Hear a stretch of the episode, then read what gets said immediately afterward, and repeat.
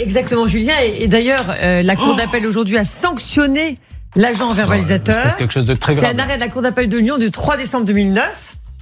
Charlotte était en train de parler, en pleine démonstration.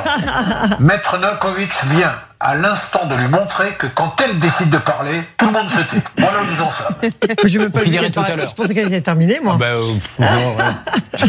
Les deux seuls qui ne sont pas terminés dans cette équipe, c'est Hervé Pouchol et moi-même. Allez-y. Donc du coup, euh, cette seule information ne suffit plus. Il y a un arrêt de la Cour d'appel donc qui condamne l'agent verbalisateur. Et c'est une bonne nouvelle dans l'affaire, parce que c'est vrai que c'était beaucoup trop facile. Par ailleurs, l'histoire des pièces d'identité, Julien, je vous ai expliqué à maintes reprises le problème.